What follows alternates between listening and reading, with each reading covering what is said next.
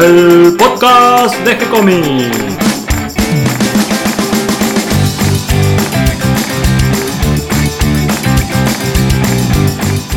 Muy bienvenidos a un nuevo episodio de G-Comics, el podcast donde hablamos de todas las técnicas necesarias para realizar un cómic, cómo dibujar un manga y todo el conocimiento requerido para dibujar esa historieta que tenemos dando vuelta en la cabeza. Mi nombre es Gonzalo García y mi intención y la de todos los que hacemos G-Comics es colaborar con aquellos que estén interesados en avanzar, en progresar, en mejorar en su formación como dibujante de cómics. Hoy un nuevo episodio de Arremangados, donde nos disponemos para dibujar y transpirar tinta, para adentrarnos al mundo de los otakus, el anime y los mangakas, siempre guiados de la mano de nuestro sensei Darío Talas, que volvió de las vacaciones. ¿Cómo estás, Darío? He vuelto, he vuelto.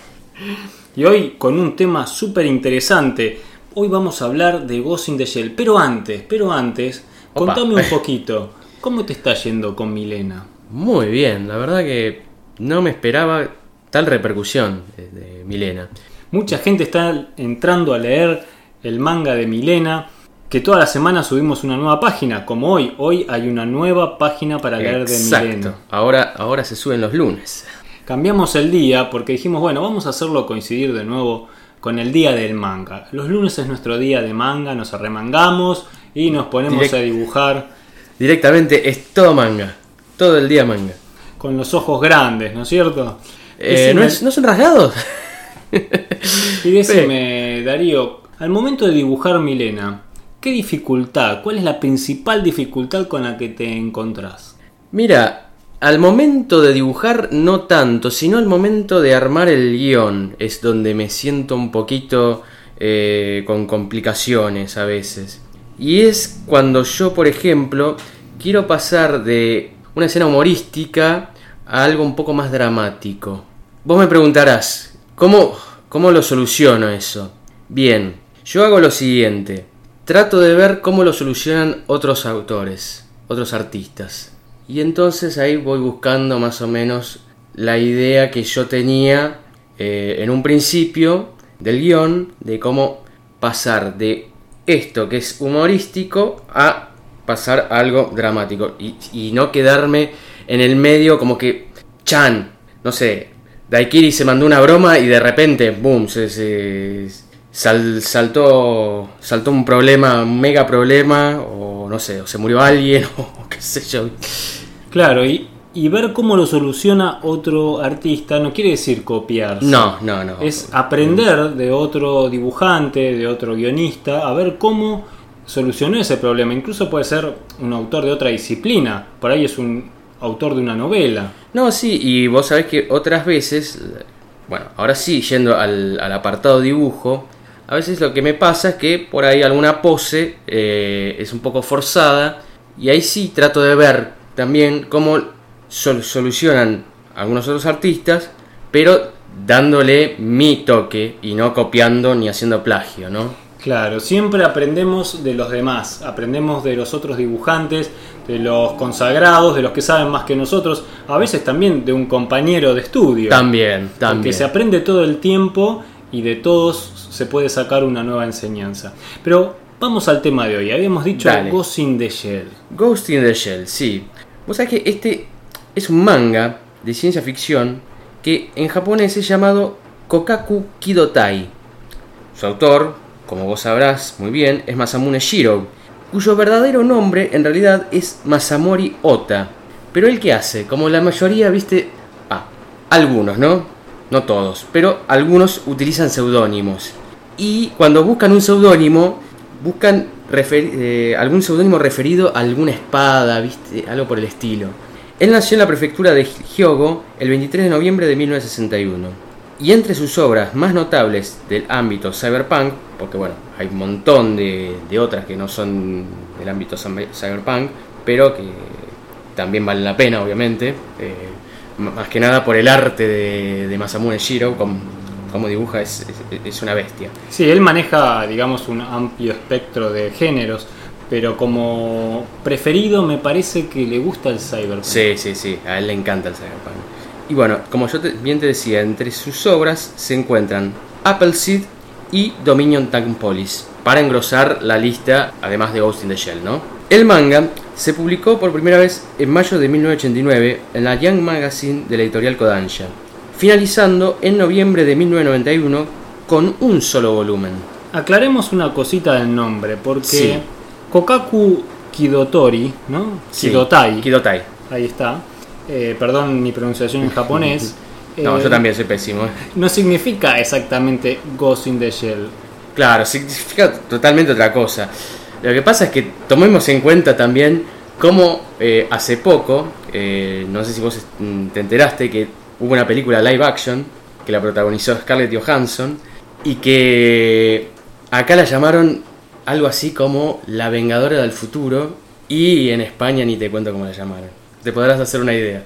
Sí, en muchos países se cambia el, el nombre o el título de la obra, sobre todo eso ocurre mucho en cines, ¿verdad? En las series también. En el caso de Ghost in the Shell, si bien el nombre es otro, el original, eso fue por sugerencia del editor, porque Shiro quería que se llame Ghost in the Shell. Hmm. Y él pidió que, bueno, ya que iba con otro nombre, que es un nombre parecido a en lo que significa, es como a una especie de policía armado o con armadura, digamos, con, con- acorazado sería Sí. un poco la, la traducción. Como él prefería el nombre Ghost in the Shell, pidió que eso vaya como subtítulo. Y como es su preferido, digamos, y creo que es el nombre más acertado, ¿no es Sí, sí. Este, es el que quedó en las traducciones. Exacto. Bueno, como yo te decía, eh, solo llevó un solo volumen el manga. Pero más adelante, Shiro creó otros dos mangas llamados Ghost in the Shell 2, Man Machine Interface, y Ghost in the Shell 1.5, Human Error Processor. Supongo que tendrán su versión en japonés, pero no vamos a decirlo ahora. No, no, no, no lo vamos a decir porque si no ya sería extenderse bastante de, lo que ya, ya de por sí la, obra es extensa.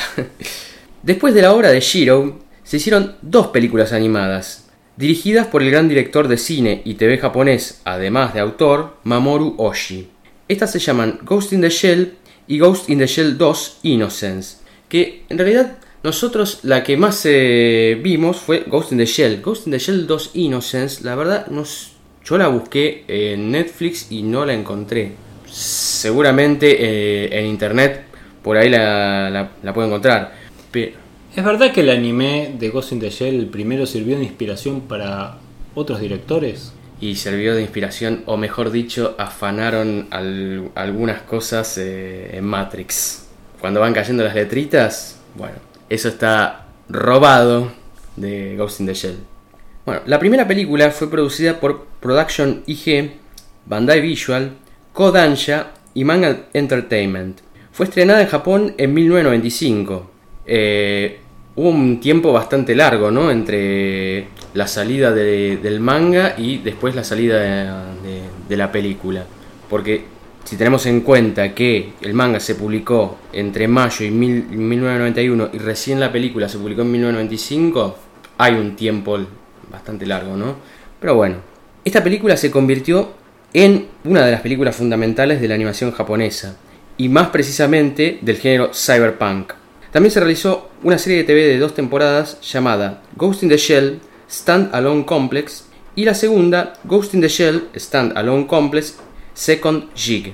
No sé a qué se refiere con Jig, pero bueno. Creo que los nombres tan largos no ayudan, ¿no? Al título de No, la, ver- la verdad que la verdad que no, pero qué sé yo. Yo, eh, yo, si me dicen el día de mañana hacer una película de, de Milena, un anime de Milena y ponerle un título tan largo, dejémosle Milena y punto, chau. Sí, lo que veo es que muchas veces el título en japonés, significando lo mismo que la traducción, en palabras queda mucho más breve, entonces tal vez suena mejor. Claro, lo que o pasa no es que es tan complicado. por ahí lo que tiene en japonés es que eh, directamente eh, por ahí es una sola palabra o varias palabras que van juntas y, y no tiene no tiene esta esta problemática de eh, hacer, largo, ¿no? hacer el nombre tan largo. Exacto. Bueno, de estas dos series se lanzaron dos OVAs que resumen las dos temporadas y una película derivada de dicha serie llamada Ghost in the Shell. Nuevamente, Stand Alone Complex Solid State Society. Mira, más larga todavía.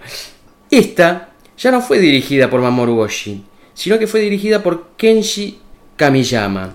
Y más adelante se hizo una especie de ¿cómo llamarlo? Una reimaginación de la historia original de Shiro, es decir, del manga, la cual fue realizada en una serie de cuatro mangas que fueron escritos por Junichi Fujisaku, pero no fueron dibujados por eh, Masamune Shiro. Bien, pero hablemos un poquito de cuál es el argumento de la historia, de qué trata la historia, cuál es la idea. Bien, la idea nos, nos presenta lo siguiente.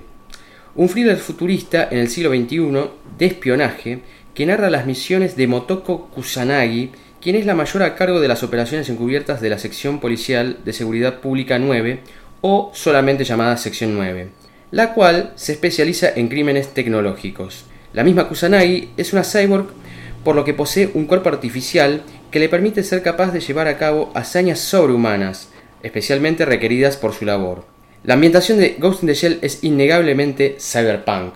No, no, no hay vuelta que darle, es decir, vos podrás decir lo que quieras, pero esto es cyberpunk, punto.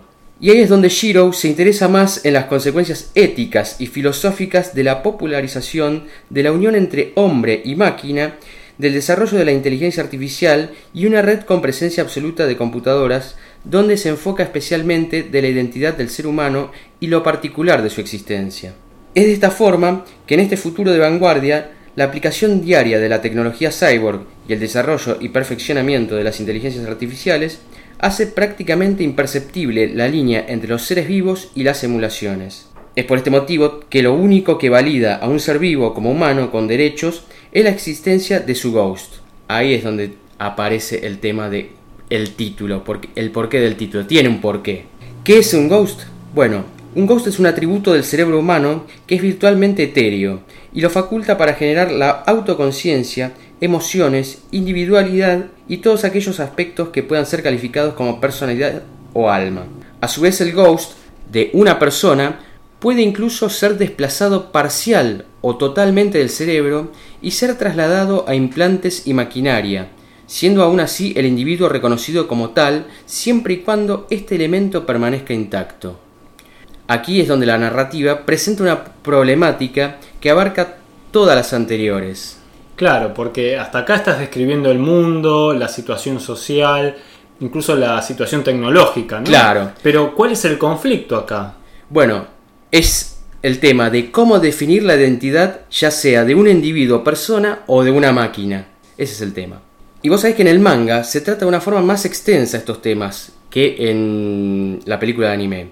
Porque acá la mayor Kusanagi y sus colegas se enfrentan tanto a peligros y acertijos externos como a conflictos internos acerca de su propia naturaleza. Y esto se debe a que son más máquinas que seres humanos. El argumento principal del manga nos cuenta la persecución de un criminal informático, un hacker conocido como el Puppet Master o titiritero, y cuya identidad nadie conoce. ¿Por qué el titiritero? Porque acá la clave es que los humanos, al estar combinados con las máquinas, incluso a nivel cerebral, que eso le permite incluso que su cerebro se conecte directamente a las redes como Internet y con otras máquinas, ¿qué pasa? Puede ser hackeado, o sea, un ser humano puede ser hackeado. Y el tiriti, el titiritero, el titiritero, muy bien. ¿Qué es lo que hace justamente? Hackea mentes humanas y los teledirige. Claro, él directamente los usa. Directamente usa, usa los cerebros de de esas personas. Y a la persona completa para obtener sus objetivos. Es una especie como de, ser poseído el que está hackeado. Sí, es, increíble. La verdad que vos, vos te pones a pensar y decís, qué idea fantástica, ¿no? Volviendo al titiritero, él ha cometido varios crímenes con un solo modus operandi, que se trata justamente, como vos decía, del ghost hacking y que consiste en irrumpir y tomar el control total de la mente de un ser humano para finalmente develar el secreto de lo que trama el Puppet Master o titiritero. Bueno, por último, lo que yo, lo que yo encontré y que me pareció eh, algo destacable del manga de, Ghost in the Shell de, de Masamune Shiro es que este es conocido por la gran cantidad de notas al pie de página y comentarios del propio Shiro, tanto del contexto sociotecnológico como del contenido político de la obra. Sí, es una forma de expresión de él. Eh, creo que arma un mundo muy complejo, tan complejo que si lo quiere contar a través solo de la historia, se vuelve una historia difícil de entender y tal vez hasta tediosa en algunas partes. Entonces él usa el recurso como de la nota al pie. Podría ser no Claro. en el dibujito, pero con nota al pie. Entonces Claro, hace un asterisco sobre lo que dicen los personajes y te da toda una explicación casi científica de lo que él está contando, de lo que él imaginó o de cómo es ese mundo. Es- esa técnica también la utiliza eh, en la historieta Orión Sí, y posiblemente lo usen otras más también. Es una forma de contar. Sí, no, la verdad que eh, la narrativa de, de Shiro, como ya te dije, también el arte, es, son, son cosas increíbles. Es, es, es una bestia el tipo. En el caso de Shiro, además, creo, si no estoy equivocado, que también es otro mangaka más con título Con título universitario. universitario. Eh, y él era profesor universitario también, no sé si lo continúa haciendo actualmente esa actividad.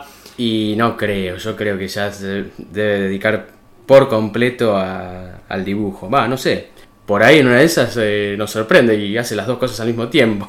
Pero creo que parte de, de esta formación académica que tiene él es lo que se refleja en esta forma de contar tan detallada, tan precisa de cómo es el mundo que él imagina. Sí, sí, no, realmente. Eh, en el caso ya, ya sea de Masamune Shiro o de, o de los tantos que hemos nombrado antes con títulos universitarios que han hecho unas historias increíbles, no, no cabe duda que el estudio te lleva a contar historias por ahí más elaboradas, eh, con más... eh, Con más elementos. con más ¿no? elementos, claro, eh, con más enganche, ponele así una cosa por el estilo, ¿no? Sí, como todo, creo que la formación es muy importante y todo lo que uno puede aprender y enriquecerse también sirve después para enriquecer la obra de uno o la historia que uno quiere contar. Incluso también al nivel del dibujo se nota. Y finalmente, para cerrar este lindo episodio en el que homenajeamos a Shiro a través de Ghost in the Shell, es que algo que yo no sabía y que me enteré al investigar un poquito sobre el tema, es que la idea original de esta historia él la toma de un libro, un libro de Arthur Koestler que se llama Ghost in the Machine. Y bueno, ahora tengo ganas de leerlo, voy a ver si lo encuentro. Ah, mira vos. Esa no la sabía, así que también voy a, voy a tratar de buscarlo, a ver, a ver si lo encuentro. Bueno, creo que nos quedó una linda síntesis de toda la historia. Hasta aquí llega el episodio de hoy. Espero que esta información les resulte útil e interesante. Le damos la bienvenida a todos los que se sumaron en el día de hoy y gracias a todos los que nos comparten en sus redes sociales y ayudan a que lleguemos a cada vez más oyentes. Recuerden que pueden escucharnos en iTunes y en iBox y que si les gustó el programa pueden darnos un me gusta, escribirnos una reseña, darnos 5 estrellitas o las que consideren las adecuadas, ¿no es cierto? Las que nos merecemos.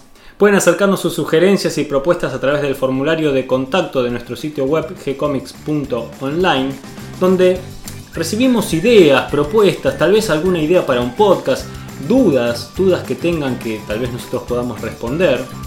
Y además en gcomics.online también van a encontrar el manga de Milena, del que estuvimos hablando, van a encontrar El Vigía, una historia de superhéroes dibujada por Nicolás Uri, Muy buena, ¿eh? D&D de Alberto Saichan, el gran maestro, un poco de humor viene bien, Nodo y bueno, y todas las que vamos a ir sumando constantemente. Así que están todos invitados a leer, las encuentran ahí en línea para leer en forma gratuita. Y si quieren pueden seguirnos también a través de nuestra página en Facebook, les responderemos siempre con alegría y continuaremos publicando nuevos episodios. Gracias y hasta la próxima. Gracias Darío. Gracias a vos, Gonzalo.